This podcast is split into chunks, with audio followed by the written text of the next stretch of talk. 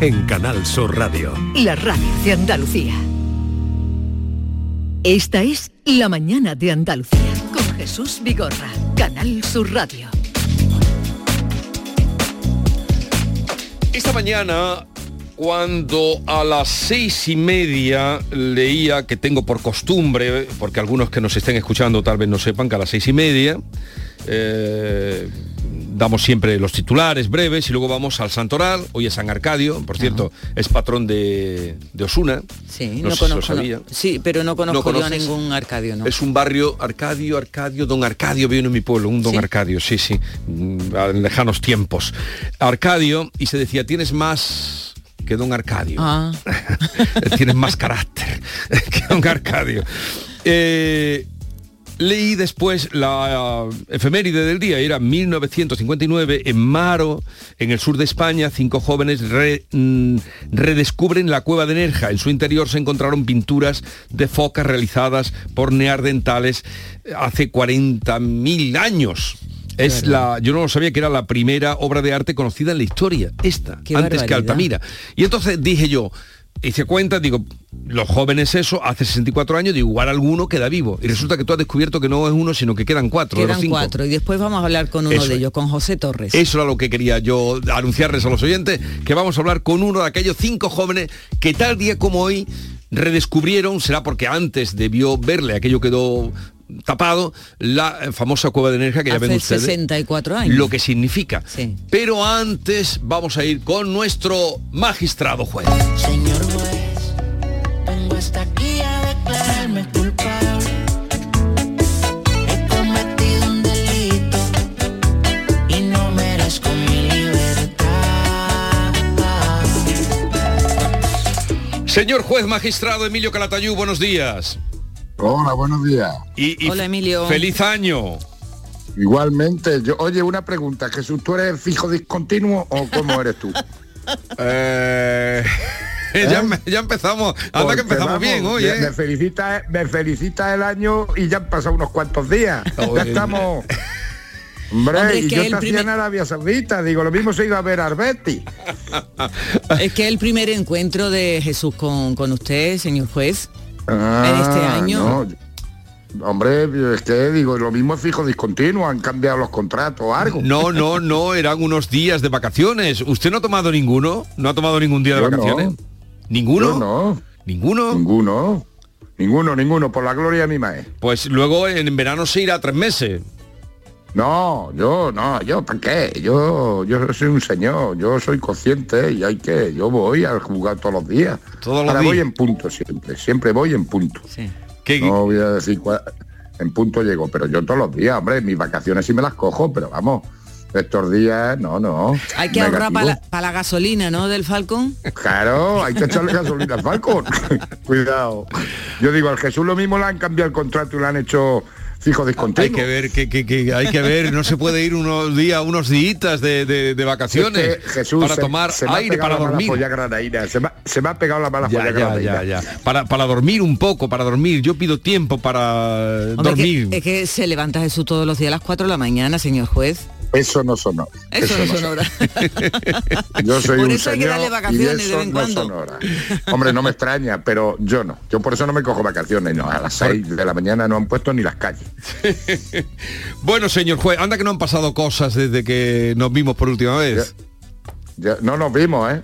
Bueno, desde que nos oímos. Eso sí, eso sí, hay que ser exacto. Precisos. Sí. Precisos. Bueno, han Sí, pasado... han pasado muchas cosas. Y las que faltan. Eh, ¿Conoce usted, digo por, por eh, paisanaje, a la nueva, la vicepresidenta del Tribunal Constitucional, Inmaculada Montalbán, que es de ahí de, de Granada? Claro que sí la conozco y he criado a sus hijos. La, la ha tratado. dice. La ha tratado. Claro, que- claro, mira, estuvo haciendo conmigo prácticas cuando yo llegué a Granada, poco de llegar a Granada. Después, eh, yo cuando era juez decano le dije, oye, cuando empezó el tema de la, la violencia de las mujeres, dije, hombre, métete tú, que eres una jueza de instrucción, a dar charlas también para las mujeres, que no sea yo nada más. Y después, como yo sustituía a los juzgados de instrucción, cada niño que tenía, pues lo hacía, le sustituía yo. O sea que fíjate si la conozco. Pero bien que la conoce. Y, y le o sea, y le parece bien que es una persona que aportará al Tribunal Constitucional. Bueno, claro que me parece bien. Luego ya...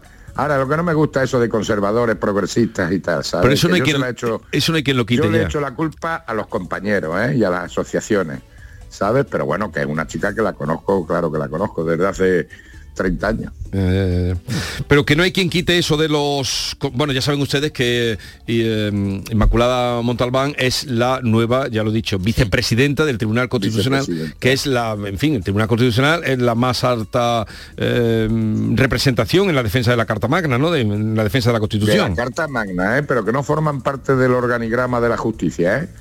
Que no forman parte. Pero explica un poquito ¿Eh? más para los oyentes que no Hombre, se el Tribunal Constitucional defiende la Constitución, Sí. pero no forma parte del Poder Judicial. Eso es otra cosa. Vale. Y... Sabes que cuando se habla del Poder Judicial no se refiere al Tribunal Constitucional. Eso va aparte. Se refieren al Consejo General del Poder Judicial. Supremo y cosas de esas, ¿sabes? Sí, sí. Pero el Tribunal Constitucional está separado. ¿Quiere usted decir que estos deberían ser más independientes?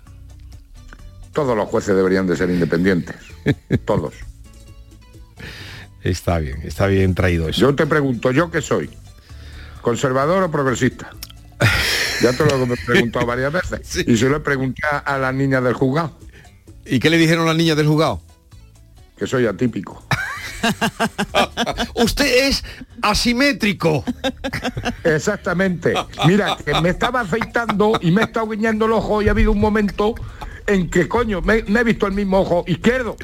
Pues, bueno, entonces, ya, me he eh, descuadrado, ya me he descuadrado. eh, Yo con el científico este que tenéis, que es un fenómeno y aprendo todos los días un montón, pero me ha descuadrado, porque he empezado yo a guiñar el ojo cuando me estaba afeitando, digo, coño, y me ha dado así un... Digo, ya he visto los muebles, ya veo la materia, ya estoy viendo mi casa mueblada.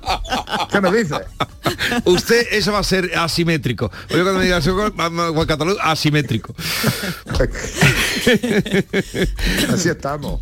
Bueno, hay, vamos a algunos, algunos asuntos, han pasado muchas cosas, como decíamos, pero indudablemente el año terminó muy mal en el tema, mm, peor, en el tema de, de- de, pues, violación contra mujeres, eh, no nos cansamos Sí. de repudiarlo, rechazarlo, pero, pero Sí. empezó peor. Y usted eh, decía el otro día de que igual que hubo concejales, en el Sí. País Vasco especialmente con escoltas, escoltas privados Sí. y se salvaron muchas vidas en el País Vasco y también fue un, supongo que disuasorio. Decía usted que por qué no hacerlo con mujeres. Digo yo, digo yo, digo yo. ¿Por qué no sé, si no tenemos suficientes, que lo entiendo, no tenemos suficientes policías, guardias civiles y demás, pues no se contrata vigilancia eh, guarda de seguridad, que se utilizó en su momento. Yo creo que te- pu- puede haber mecanismos para solucionar estos temas y evitar y prevenir. Pero mira, hablando de violencia de género, ayer tu, el martes tuve dos juicios de violencia de género de dos chavales ¿Edad? de 15, 16 años de edad a sus novias, que son presuntos o posibles maltratadores.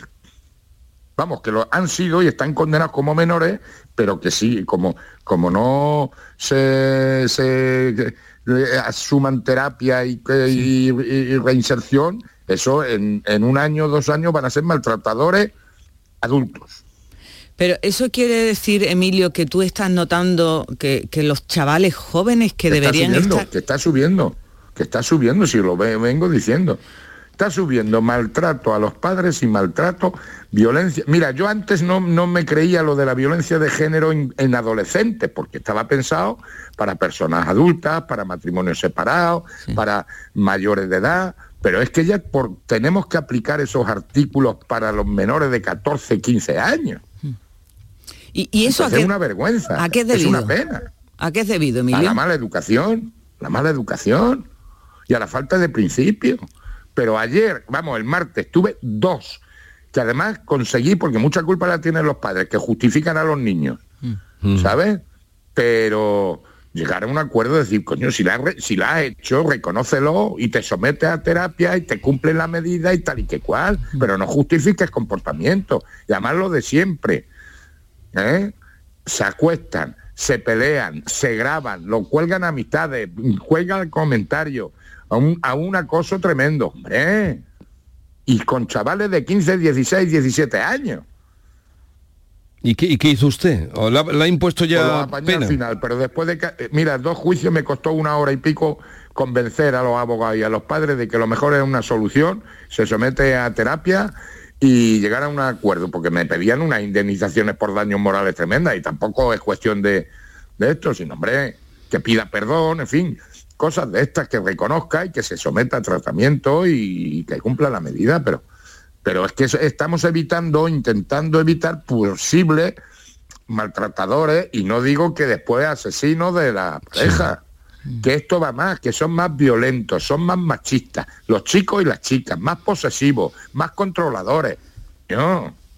Eh, Mira, yo por ejemplo, el tema que has tocado antes, de con las exparejas, yo gracias a Dios nunca he tenido exparejas, pero respeto, y más si tienes hijos, respeto Sí. respeto y nada más. Si no hace falta que estés con ella otra vez, pero respeto. Y más si tienes un hijo en común o dos hijos en común, respeto. Y pensar que siempre el niño es fruto de un momento de amor. Respeto. Emilio, hoy día se educa peor que antes, por eso los Sí. niños están así, eh, Claro. o siempre ha estado Pero así y ahora nos enteramos y antes no. No, no, no, no, no, no. Se educa peor. Los padres educan peor porque no asumen la autoridad de los padres. ¿Eh? Y yo soy responsable de la educación de mis hijos y tengo que tener autoridad sobre mi hijo. Los padres. Los políticos educan mal por las leyes que tenemos. Los maestros ya no pintan nada en la escuela, se aprueba por ley, se tal, no sé. Entonces, claro que vamos a peor. Si no más que tienes que mirar el Congreso cómo está. Cuanto más jóvenes, más mal educados y más ignorantes. Bueno, eh, en fin, quiero pensar que, que- que, mm, no sé qué pensar.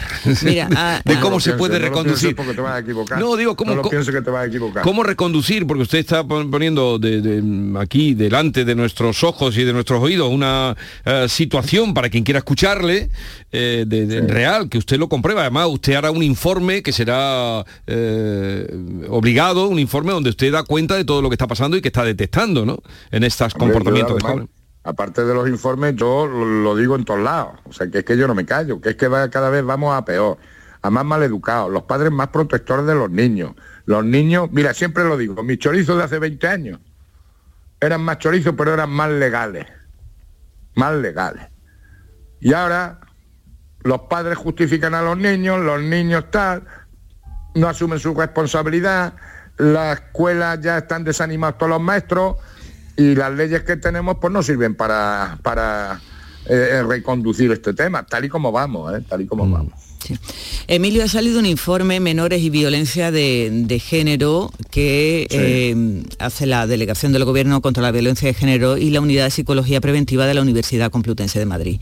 Dice que el 64% de los hijos de mujeres víctimas de violencia de género presencian las Sí. agresiones perpetradas por la pareja o expareja de sus madres contra ella.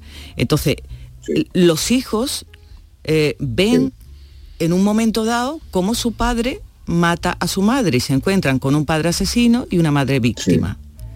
Sí. Eso cala en los niños, según dice el informe. Claro. Los resultados de- de- dicen que la exposición a esta violencia de género puede contribuir a desarrollar una mentalidad sexista y de justificación. No, y es verdad, eso, pero a mí no me hacen falta estudios de la Complutense, que me parece muy bien que hagan los estudios la- las universidades. ¿Sabe? Que me parece muy bien, pero vamos, que yo solo sé hace ya 20 años. Padre mm, maltratador de su madre, se separan los padres y el hijo muchas veces copia los comportamientos del padre y agrede a la madre. Eso lo llevo yo diciendo desde hace años. No me hacen falta estudios de la universidad. A ver, ayer me vino una amiga mía de la universidad de no sé dónde a hacer un estudio sobre los delitos de agresiones sexuales del 2015. Pues si estamos en el 2022, 23 ya.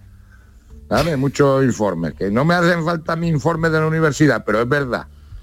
Y salen chicos tarados, claro. Eh, otro asunto que hemos visto estos días en la prensa, casi el 20% de los niños españoles menores de 10 años ya tienen móvil. Claro. Porque no me leen el blog. Ni le leen el blog, ni escuchan a los expertos que recomiendan claro. no exponerse a las pantallas, en fin. Claro. Por cierto, nadie hace caso a nadie. Ahora que dice lo del blog, hace mención Emilio Jesús en su blog que dice, hace unos años un chaval me dijo, he suspendido todo y los reyes me han traído el mejor móvil. Mis padres son tontos. Claro. Y los Reyes Magos más. Pero así estamos. Así estamos. Así estamos. Es una barbaridad. Es una. Y ahora, problema de la sociedad, que niño con 12, 13 años que no tiene móvil, los colegas lo marginan. Esa es la realidad. Pero los que ¿quién tiene la culpa? Los padres, que son tontos. Ya Los está, los si es que hay que decirlo. Los padres reconocen que cada vez le dan un móvil antes a los Sí. niños y que es incluso insano, pero lo siguen Pero lo haciendo. siguen Pues haciendo. coño, pues no Pero se lo lo regales, haciendo, ¿sabes claro. para qué lo hacen? Para que el niño no les dé el No les la Pues si lata, yo veo a, niñas, a criaturas de dos años, de dos años, veo en los bares tomándose el, el- el matrimonio una cervecilla para que el niño en la silla no les dé el coñazo, le sueltan la tablet, le sueltan el móvil para jugar con dos o tres años. Mira, yo siempre lo cuento. Yo eh, me he pegado muchos viajes hace años, cuando mi hijo era pequeño, de Granada a Gerona, que no había ni autovías ni nada, que eran 10 o 11 horas de viaje. ¿Tú sabes cómo se entretenía el niño? Pues yo le compré en los chinos un volante, se lo pegaba al asiento y el tío conduciendo hasta Gerona. Claro, los imaginación. hasta con pantalla. A- a- ahora vienen los coches hasta con pantalla en el respaldo para que el niño vaya, vaya viendo vídeos. Claro, claro, claro. Esa es la diferencia, coño. No, es el, el Yo otro me era... pongo malo. Yo cada vez que veo a un niño manipular un móvil, me pongo malo. Ya, ya, ya, ya. y lo que usted dice, para, para entretenerlos, que no den la, la brasa y que le dejen Para que no tranquilo. den la brasa. Ya, ya. Tomándote una cerveza, pues venga, le suelto la tabla, le suelto el móvil y juega el niño. Coño. Es Bueno, como si yo le doy un Nobel, le doy un fortuna. Venga, fúmatelo, para que no me dé el coñazo. No, hombre, no. claro. bueno, señor juez, ¿qué tarea tiene hoy? ¿Hoy, Eh. hoy qué tiene? ¿Eh? ¿Hoy qué tiene? Hoy, hoy qué tiene de, de agenda, de Hoy tengo consulta de padres. consulta de padre? Vale. Y luego, pues, el, el seguir haciendo mi sentencia. Eh. Bueno, pues nada. Señor Calatayú, que ha sido Claro, un placer. no, que... Yo soy, yo soy fijo continuo, no fijo discontinuo como los artistas. adiós, que vaya bien, señor Hasta juez. Adiós, adiós. Señor juez, vengo hasta aquí a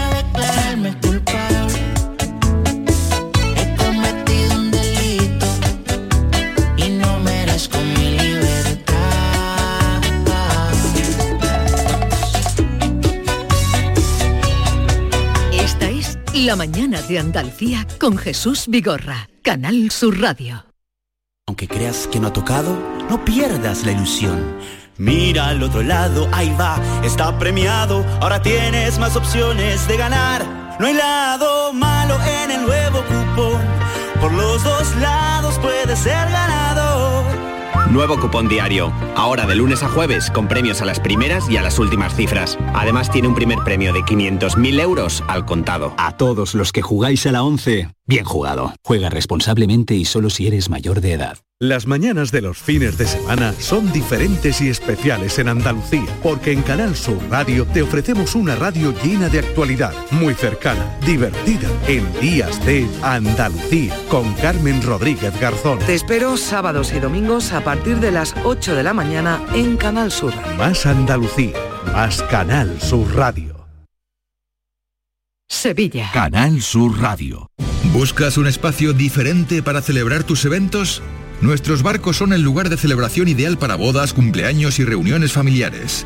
Sorprende a tus invitados con una experiencia inolvidable con Cruceros Torre del Oro. Más información en el 954 561 692 o en crucerosensevilla.com. Centro de Implantología Oral de Sevilla. Campaña de ayuda al decentado total. Estudio radiográfico, colocación de dos implantes y elaboración de la prótesis, solo 1.500 euros. Nuestra web, ciosevilla.com o llame al teléfono 954 22 22 60.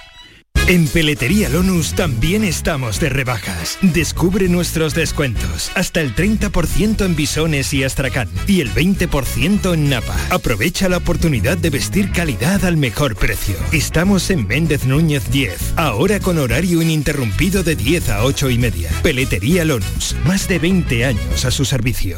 No hace ni nueve meses que el Real Betis levantó un título.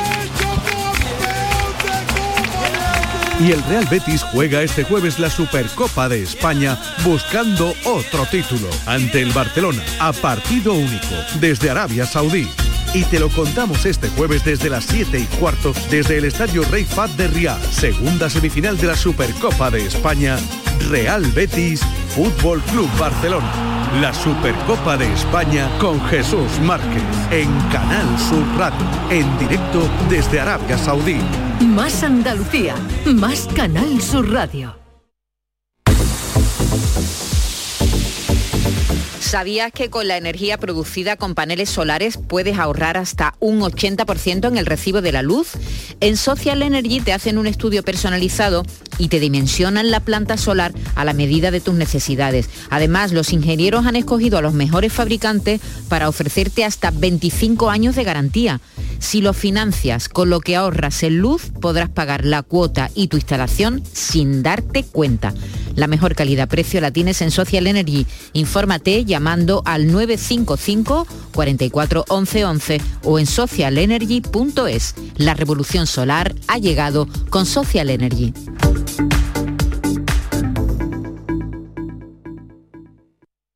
Esta es La mañana de Andalucía con Jesús Vigorra, Canal Sur Radio.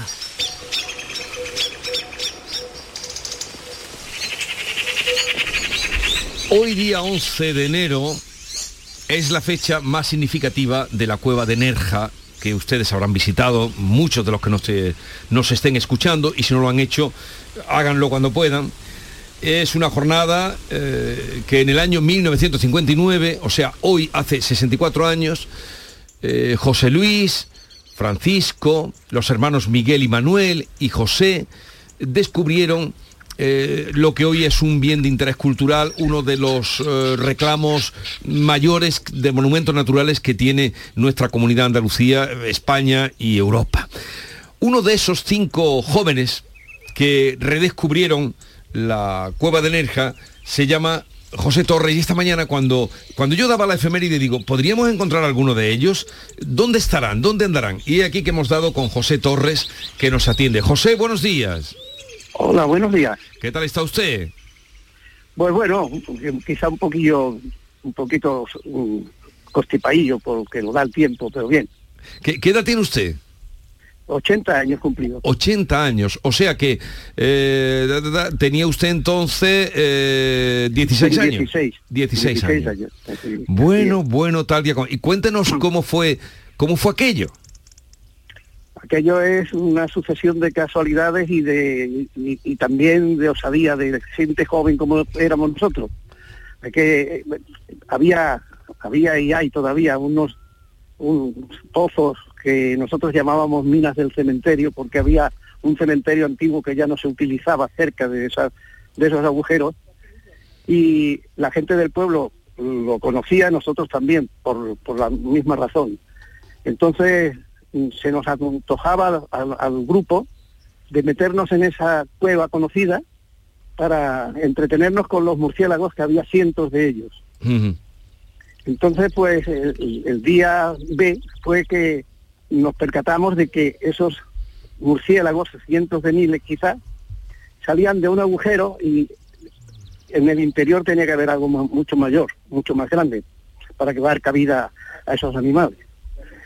Y como no cabíamos por el agujero que salían ellos, quedamos en volver tal día como hoy, hace 64 años, provistos de un, de un martillo de- de albañil, Sí. rompimos unas formaciones que nos estorbaban y penetramos hacia lo que ahora se visita. Así, en síntesis, fue el descubrimiento de la cueva. Pero yo esta mañana cuando eh, dije la noticia digo, ¿qué sentirían aquellos chicos cuando vieron aquello? Y, y usted nos lo tiene que contar. ¿Qué, qué sintió cuando vio o, o no vieron? ¿O qué vieron? Porque claro, la iluminación sería eh, muy precaria la que tenían allí. Totalmente. Teníamos una sola linterna para todos. Y aquello es tan, es tan grande, usted ya la conoce, ¿no? Sí, sí, la conozco. Que, que, que con la luz de una linterna se, se apagaba, vaya, enfocándola hacia el final, no se veía ninguna luz. Era, sí, se veía muy poquito.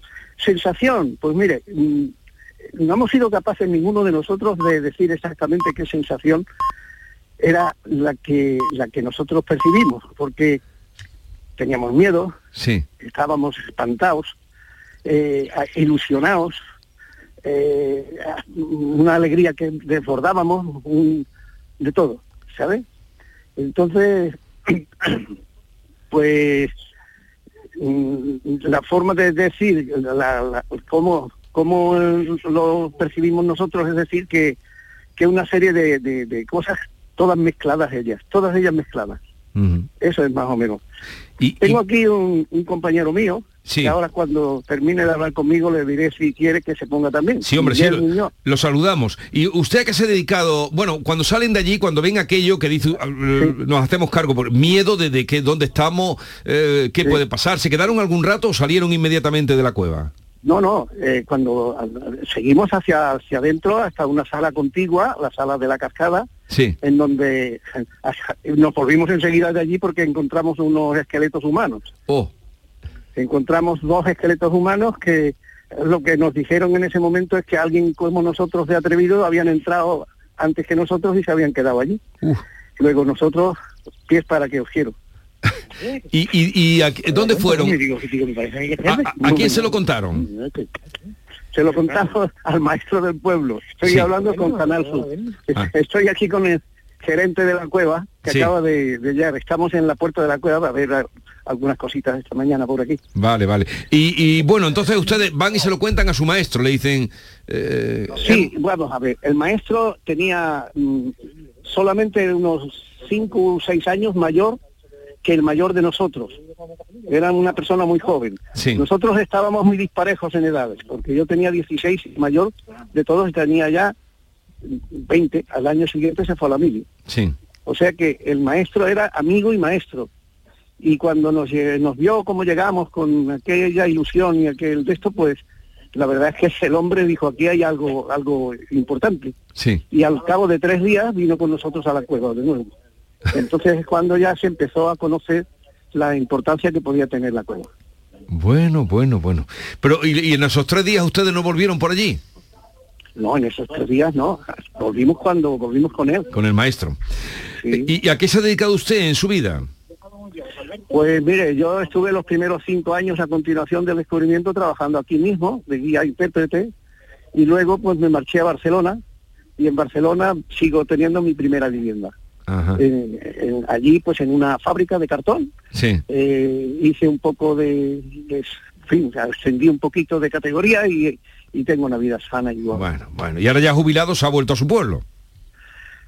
Es que no es que he vuelto a vivir aquí, sino que cada año tengo un hijo mío que trabaja Sí. aquí mismo también en la cueva, Ajá. desde hace unos 15 o 16 años. Ajá. Y entonces cada, me compré un pisito pequeño aquí, venimos pues mi mujer y yo, pues en verano un mes o dos y en invierno también otro mesecito o dos.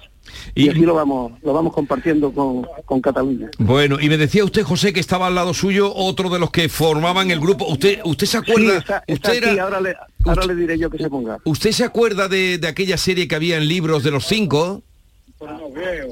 ¿Una serie? De, de libros, eran unos libros que eran de, de- se llamaban Los Cinco. ¿No, recuerda eso? No, no, no lo recuerdo. Desde luego sería una aventura para eh, perfectamente para incluirla. Sí, era un- una colección de, de- y se llamaba la, la pandilla Los Cinco. Eh, bueno, me pasa entonces con ¿con quién me va a pasar? Le, le paso con Miguel Muñoz. Con Miguel Muñoz. Venga, vamos a saludar a. Miguel Muñoz. Venga. Adiós, saludo. encantado, José, Igualmente, encantado. adiós, adiós. Miguel. Hola. Hola, ¿Qué pasa? Miguel. Buenos días. ¿Qué tal? Buenos ¿Cómo, días. cómo está usted? Buenos días. Pues muy bien, ¿para qué no vamos a quejar? Ya con casi ya 79 años ya. 79. ¿Y, y- y a, y a qué se ha dedicado usted en su vida, Miguel? Yo he estado 50 años trabajando dentro de la cueva. Ah, Dentro de la Me cueva.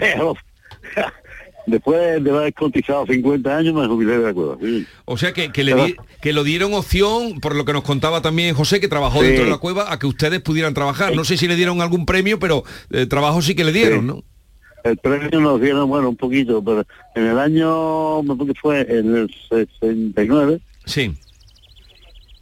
el 60, eh, no, no, perdón, fue desde ahora escuela en el 59, sí, eh, 60, sí. nos dieron un premio, que fue lo que en aquella vez no era fundación, era un patronato, nos dieron 80.000 pesetas a cada uno del año, de aquella época. Eh, pues, no- 80.000 pesetas en aquella época era dinero, ¿eh, Miguel? Pues, sí, te podías comprar un pisillo en o una casilla en el pueblo.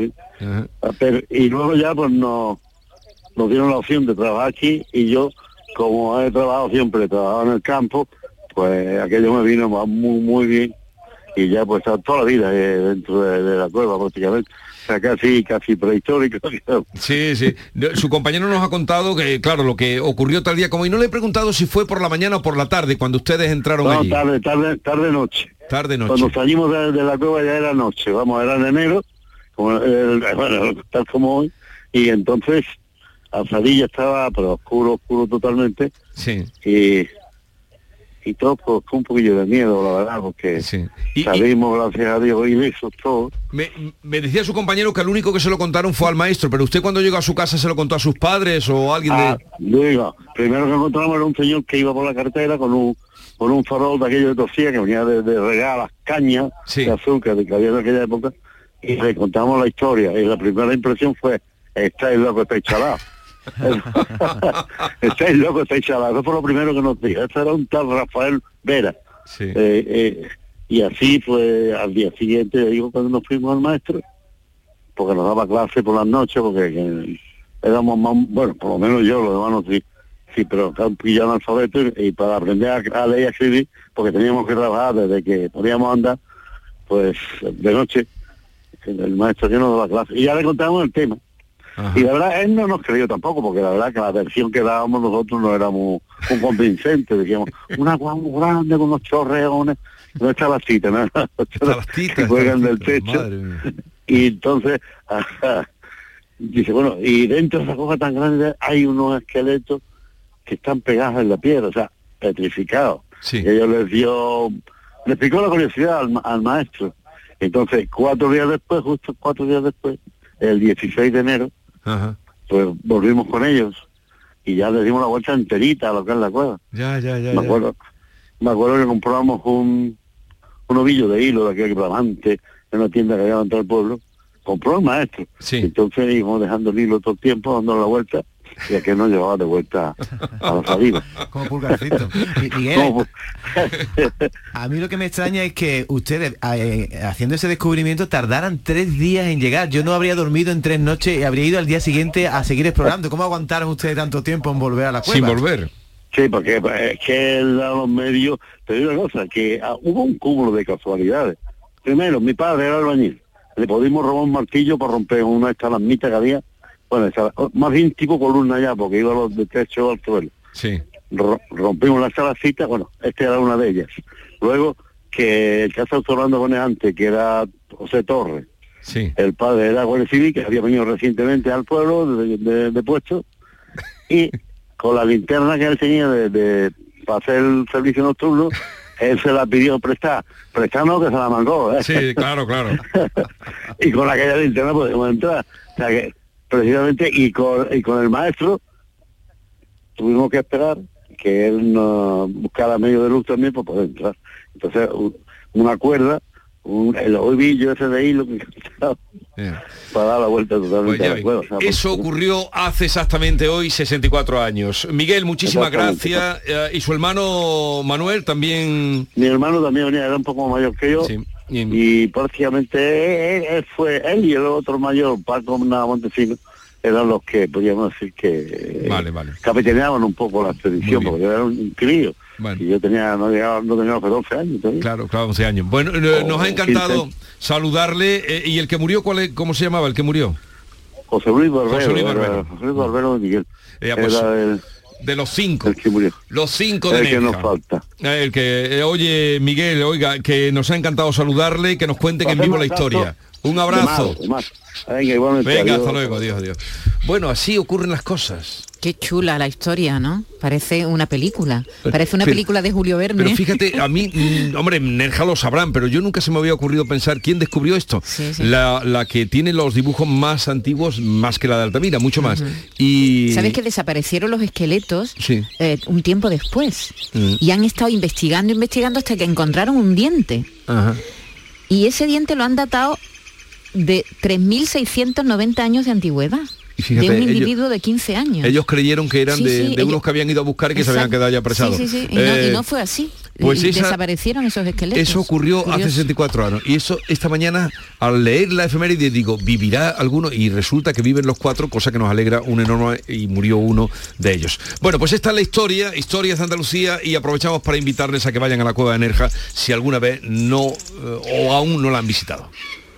Esta es La mañana de Andalucía con Jesús Vigorra, Canal Sur Radio.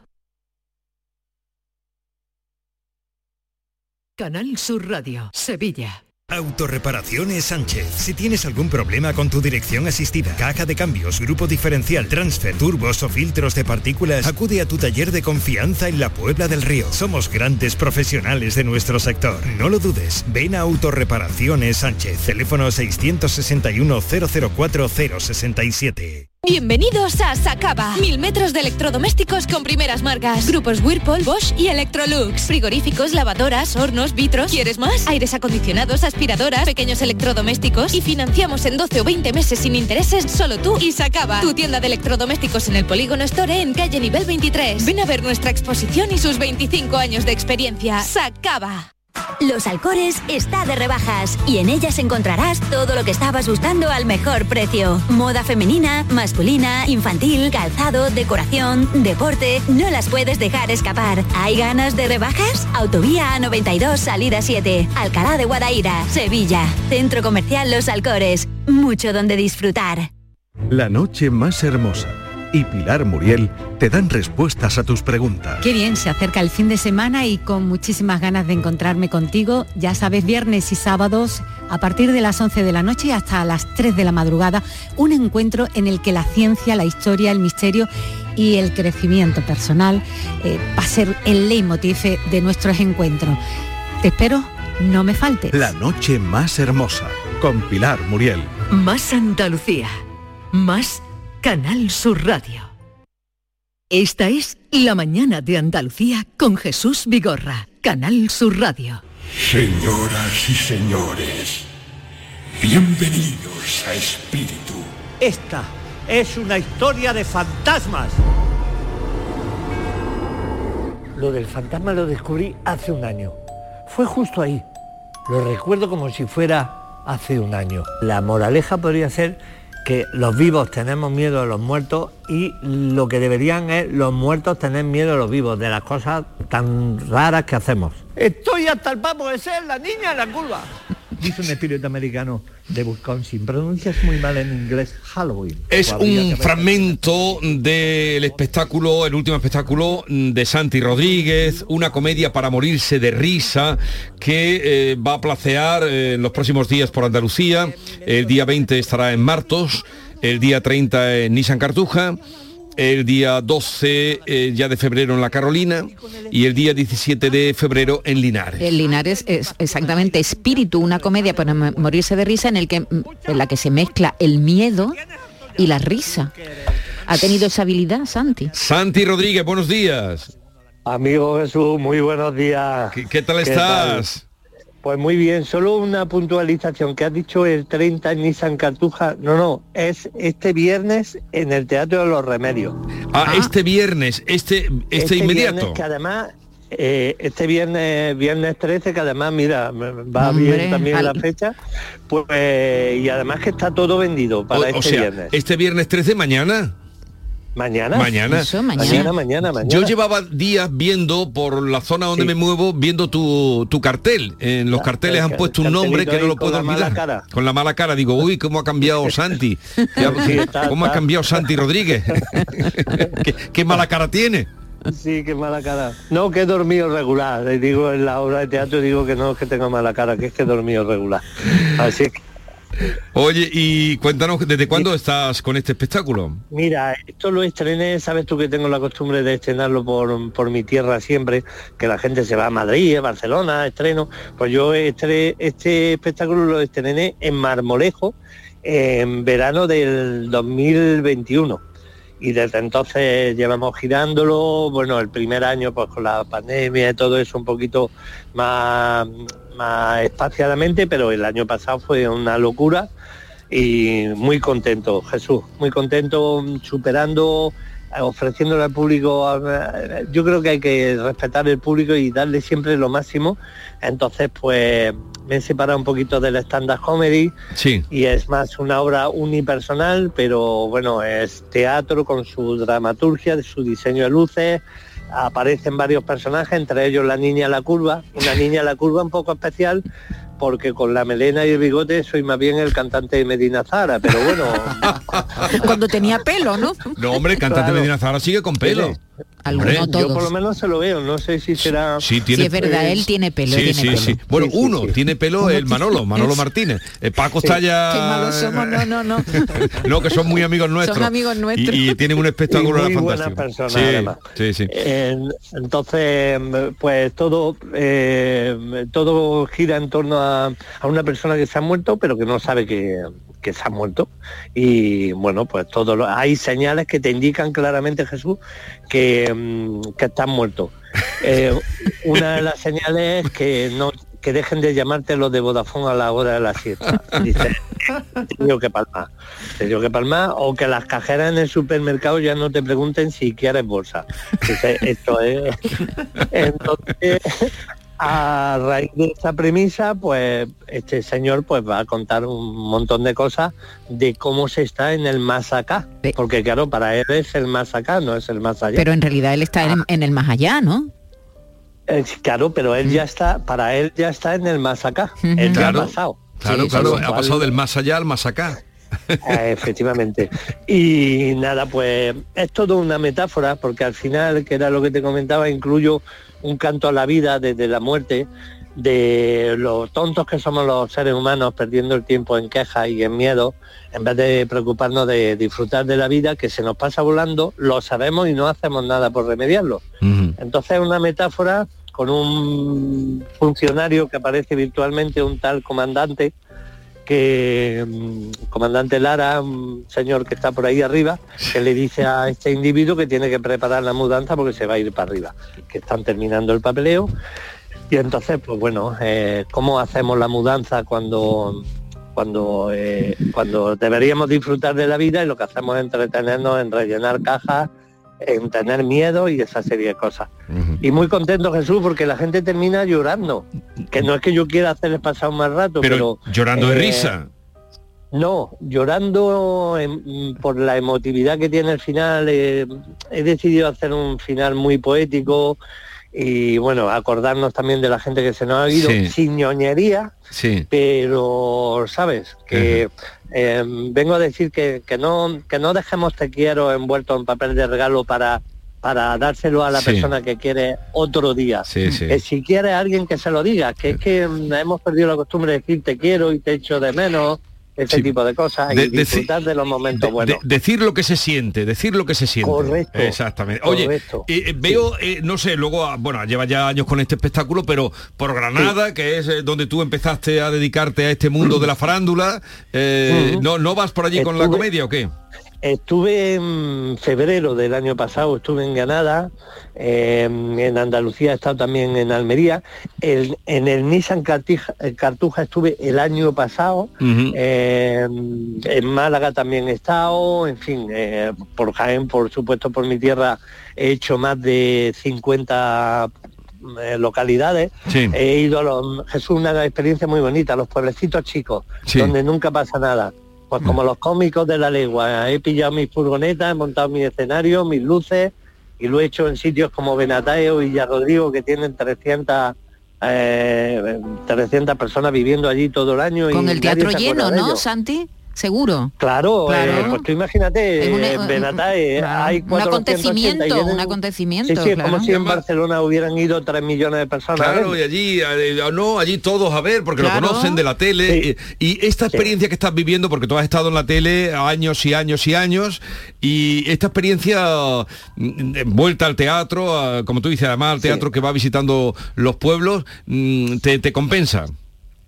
Muchísimo, Jesús. El componente humano es que, mira, a veces los artistas nos ponemos unas líneas rojas, que está muy de moda la expresión, una línea roja un poco absurda, de decir, bueno, ¿por qué no puede ir a un pueblecito de 400 personas que el público va a ser más agradecido de, de lo que suele ser habitual pues, en Madrid, en Sevilla, que la gente está más acostumbrada?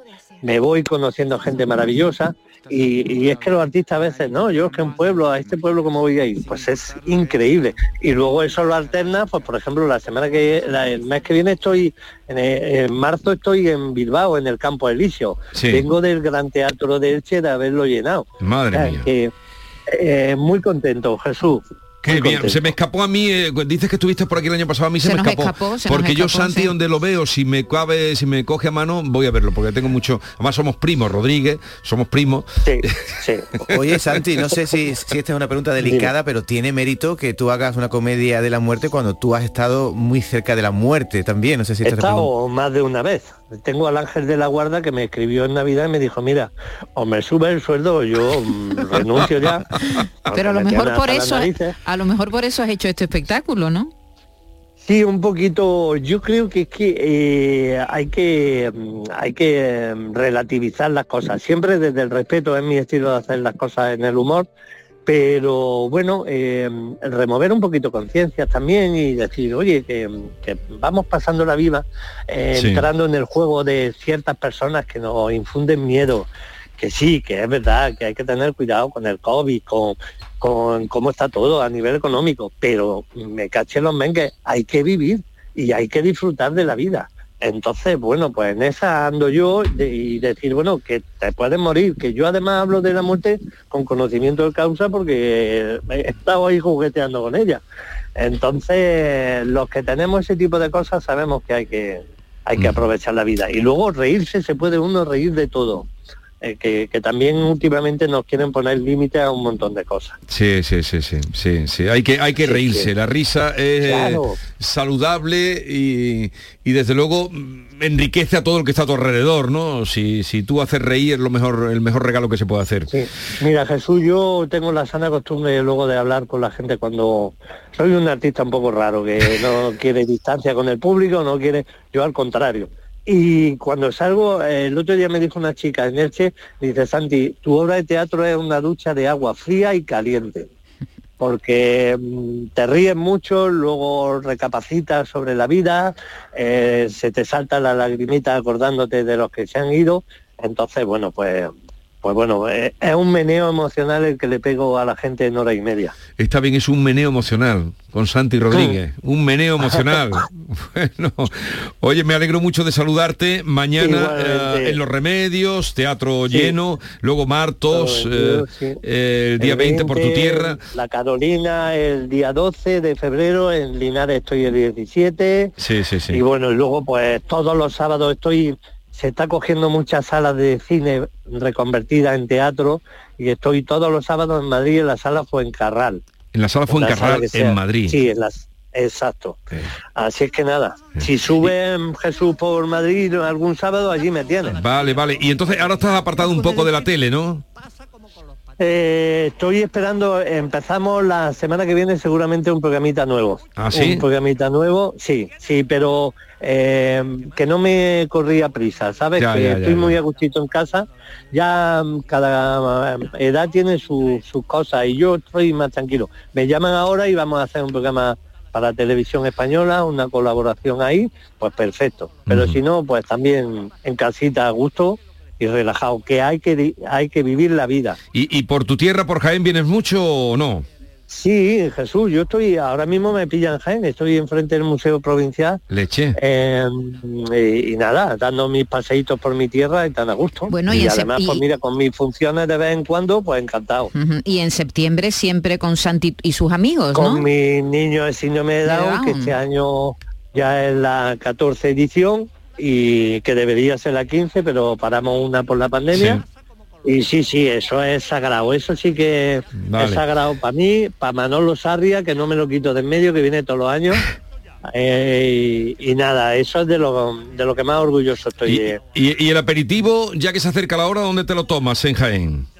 El aperitivo no, me- yo me lo tomo en casa. En casa, no haces... No, no, claro, No, tú, no, tú- no, no. tú eres muy conocido y te volverías a tu casa dando tumbo. Eh, Jesús, me- en una, en lo que me dura una caña me tendría que hacer 35 fotos. Entonces ahora me voy para casa que Claro, claro. para cuando venga mi mujer esté la comida hecha, ahora me voy, preparo la comidita, me Ay, qué, buen, a lo mejor qué buen marido, qué Sí, buen marido. sí. Bueno, Como tiene que ser. un abrazo muy grande y ya saben, espíritu, una comedia para ponerse abrazo de a risa. todo Un abrazo. equipo. Adiós, adiós. Nadie pregunta a la chiquilla para dónde quiere tirar. Y con el espiritismo pasa como con los patinetes. Ahí hay un vacío legal y la gente hace lo que le sale los huevos. escucha, escucha. Algún día os contaré mi relación con Santi Rodríguez. Eh, venga, dale a Hemos empezado, repertorio musical. hemos empezado con Shakira y casi que vamos a terminar con ella también, porque no es la primera vez que Shakira le dedica una canción a, a un ex. Eh, en el 2005 rompió con su novio, entonces era Antonio de la Rúa, y le escribió esta canción. No se llama. No se puede vivir con tanto veneno. La esperanza que me da tu amor no me la dio más nadie, te juro, no. Este fue uno de los grandes éxitos de, de Shakira, ¿no os acordáis, no? En el año 2005. Y otro de los grandes éxitos de los Ronaldo también es una canción dedicada, no sé si tanto a una ex, pero sí a una persona que ya no está con la, con, ya no está con el amado. Y entonces le canta esto. No puedo vivir sin ti, no hay manera. No puedo estar sin ti,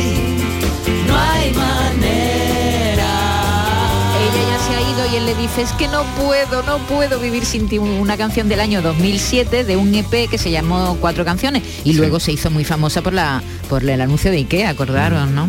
Pero vamos a dejarnos ya de sutileza, Jesús, la más directa, ya la hemos oído esta mañana, el paradigma de las canciones dedicadas a los ex, el trono lo tiene Paquita, la del barrio. Rata inmunda, animal rastrigo, escoria de la Rata de dos patas se llama esta canción maravillosa.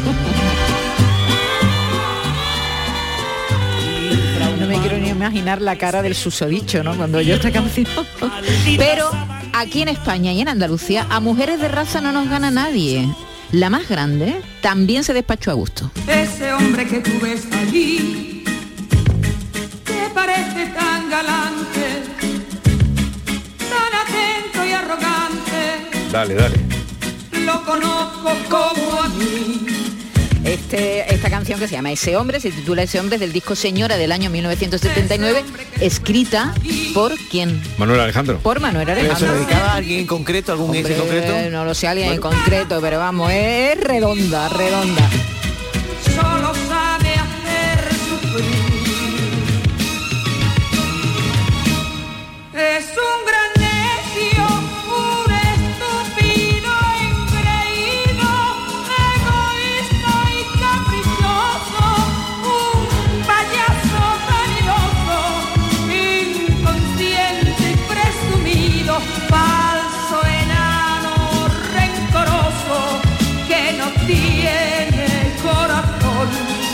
Más claro agua. ¿eh? Rencoroso, enano, payaso, egoísta, engreído. Y no tiene corazón. Y no tiene. estúpido. Toma ahí. Y hombre, no podemos olvidarnos de la gran María Jiménez, que publicó en el año 1978, se acabó. Todo lo que yo te haga, antes ya tú me lo hiciste. Y ahora,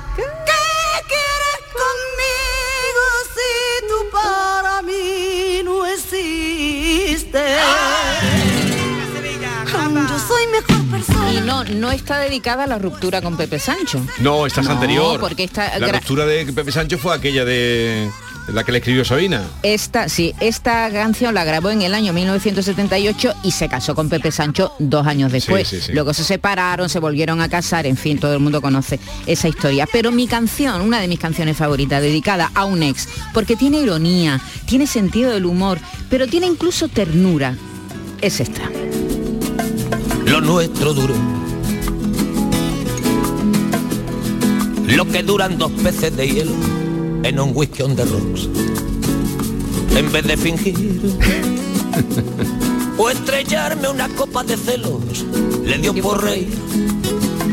De pronto me vi como un perro de nadie ladrando. Pues así nos vamos a ir con Sabina y esta bellísima canción. Eh, pásenlo bien, ámense y luego venga lo que venga. Pero amen a cuatro manos. Y, y digan- y Ámense sin díganse- medida. y díganselo al que ama. También, también. Adiós. Adiós.